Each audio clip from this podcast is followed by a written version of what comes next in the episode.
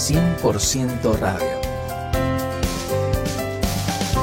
Un espacio informal donde juntos nos encontraremos con Dios a través de la oración y el aprendizaje bíblico. 100% Radio. Bienvenidos.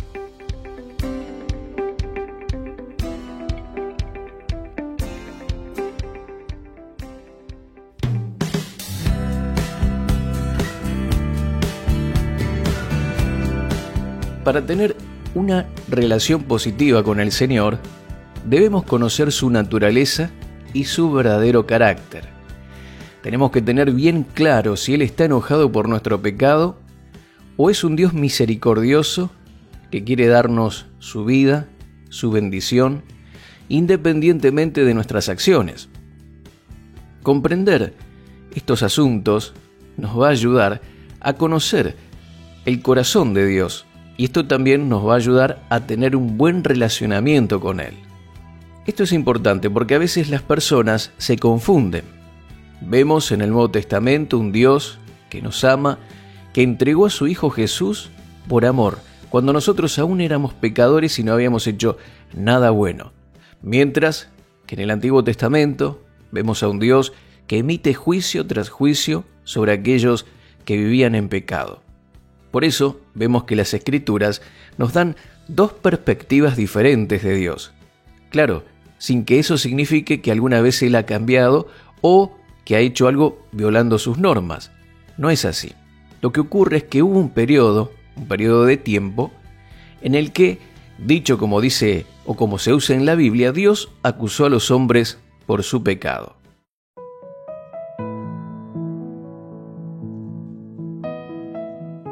En el Antiguo Testamento, como Satanás estaba destruyendo a la gente por medio del pecado, vemos, por ejemplo, cuando vino el diluvio, cuenta la palabra de Dios que el hombre tenía eh, su vida entregada totalmente al pecado y que Dios se dolió en su corazón a causa de la maldad que reinaba en la tierra. Y Satanás estaba destruyendo a la, a la humanidad, a la gente, a través del pecado. Entonces se le tuvieron que poner limitaciones a este pecado y estas limitaciones tuvieron que hacerse cumplir. Así es que Dios dio leyes y tuvo que apoyar el cumplimiento de las mismas con castigo, algunas veces también incluso con la muerte. ¿Por qué fue dada la ley? ¿Por qué fueron dadas estas leyes? ¿Cuáles fueron las razones? Bueno, primeramente hacer que el hombre desista del pecado. Porque si el hombre seguía pecando y seguía en esa línea de pecado, nunca iba a ser posible que hubiese una virgen para que pudiese dar a luz al, Salvador. El mundo estaría totalmente corrompido. Entonces, la ley fue dada para que el hombre desista del pecado. Y esto era algo tácito, algo tajante. Había que hacer un bloqueo automático a toda la fuerza de maldad que estaba reinando en la humanidad. Y esto se puede comparar, mi querido amigo, con la crianza de los hijos. Por ejemplo, cuando los niños son pequeños, no es posible razonar con ellos. No es posible explicarles, a veces y en ocasiones, por qué deben comportarse correctamente o por qué no deben ser egoístas, ni deben quitarle, por ejemplo, los juguetes a sus hermanos y hermanas. Entonces, se les debe dar reglas y si las quebrantan, los chicos, los niños, deben ser disciplinados. Las reglas deben hacerse cumplir, aunque ellos no tienen conocimiento de Dios ni del diablo, quizás no entienden estos conceptos, pero sí pueden entender que si repiten la acción serán castigados. Entonces, ¿para qué fue dada la ley? Fue para que el hombre desista del pecado. Gálatas capítulo 3 verso 19 dice, entonces, ¿para qué fue dada la ley? fue añadida a causa de las transgresiones. Aquí muy claramente lo dice este pasaje. Fue añadida, fue traída a causa de las transgresiones. Era necesario ponerle un freno a la ola de pecado que estaba arrasando con toda la humanidad. Otro objetivo, que era también muy importante por el cual Dios entregó la ley, era mostrar el estándar de santidad que Dios tenía y que era un estándar inalcanzable. Y esto también le hacía ver al hombre que necesitaba un Salvador. Dios tuvo que dar la ley para regresar al hombre a un estándar correcto. ¿Sí? Lo vemos en los libros de Deuteronomio, cuando Dios entrega la ley en Levítico, en Éxodo, todas eh, las, las, fiestas, las, los sacrificios, los holocaustos y todos los ceremoniales que tenía que hacer el pueblo de Israel para poder estar a cuentas con Dios. Era realmente eh, desesperante la cantidad de cosas y, detalles que ellos tenían que tener en cuenta porque si no caía el juicio de Dios sobre sus vidas. Esto estaba demostrando qué estándar alto tenía Dios y cuánto Él anhelaba la santidad en la vida del hombre. Cuando Jesús estuvo en la tierra, ya eh, los fariseos de la época habían hecho o habían alivianado un poquito el tema de la ley, del cumplimiento de algunas cosas, y es por eso que Jesús les dice, ustedes dicen que cualquiera que engaña a su mujer comete adulterio, pero yo os digo que el que mira a una mujer para codiciarla ya adulteró con ella en su corazón. Ustedes dicen que el que mate a un amigo o a un hermano es un homicida, pero yo os digo que cualquiera que piense o que le diga a su hermano, eh, eres un necio o piense mal en contra de su hermano en su corazón, ya también es un homicida es increíble. Jesús estaba elevando el nivel de, de la ley y el estándar de Dios para que la gente se diera cuenta de que era imposible cumplirla. Por eso Jesús fue el único que la pudo cumplir. Él vino a cumplir la ley, por eso dice la palabra, yo no he venido anularla, sino a cumplirla, porque ese era el objetivo. Él era el único que podía cumplir con todos los requerimientos de la ley, ya que el que quebrantaba uno solo de esos requerimientos se hacía culpable de todos los demás.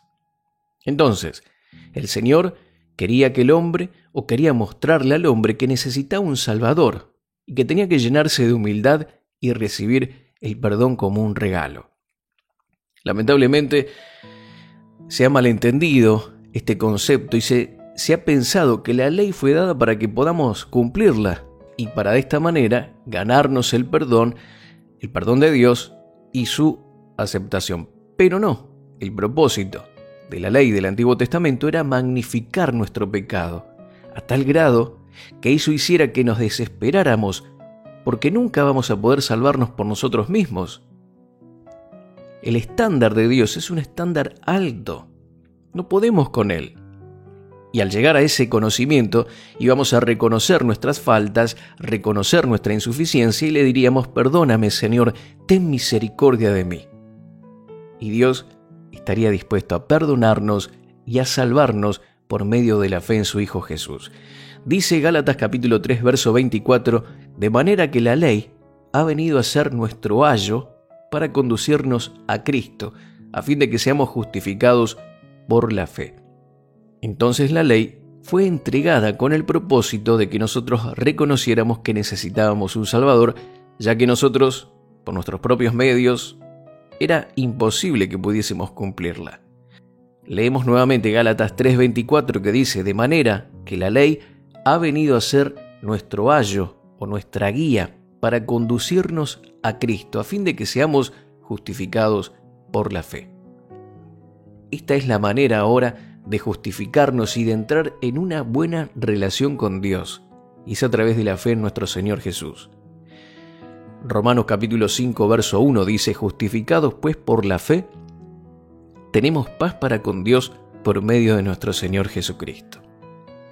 Dice también eh, Romanos capítulo 1, verso 16, 17, porque no me avergüenzo del Evangelio, pues es el poder de Dios para la salvación de todo el que cree, del judío, primeramente, y también del griego.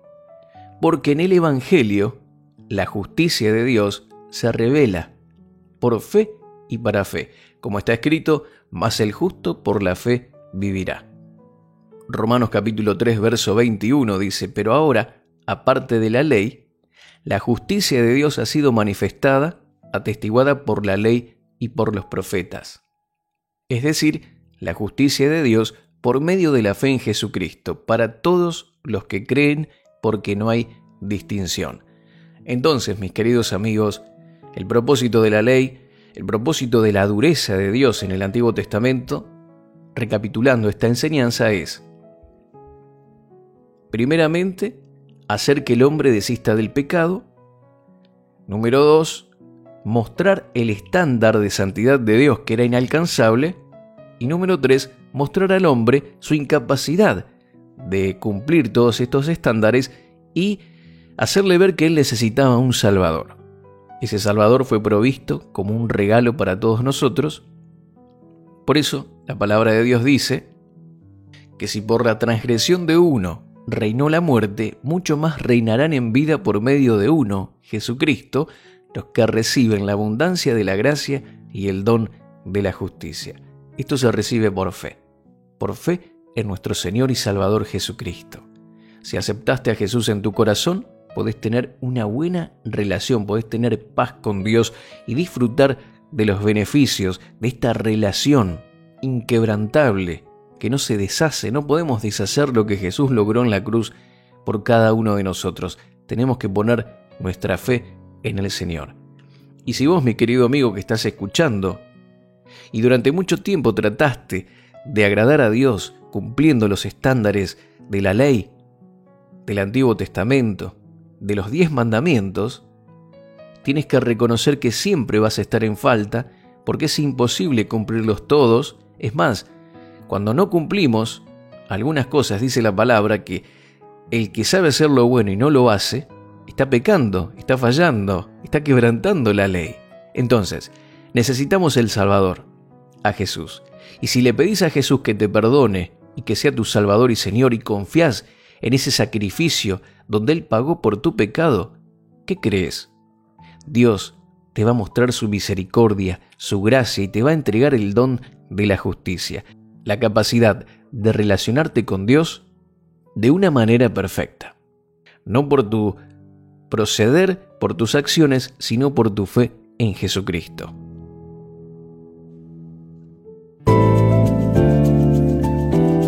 Gracias por compartir este tiempo con nosotros.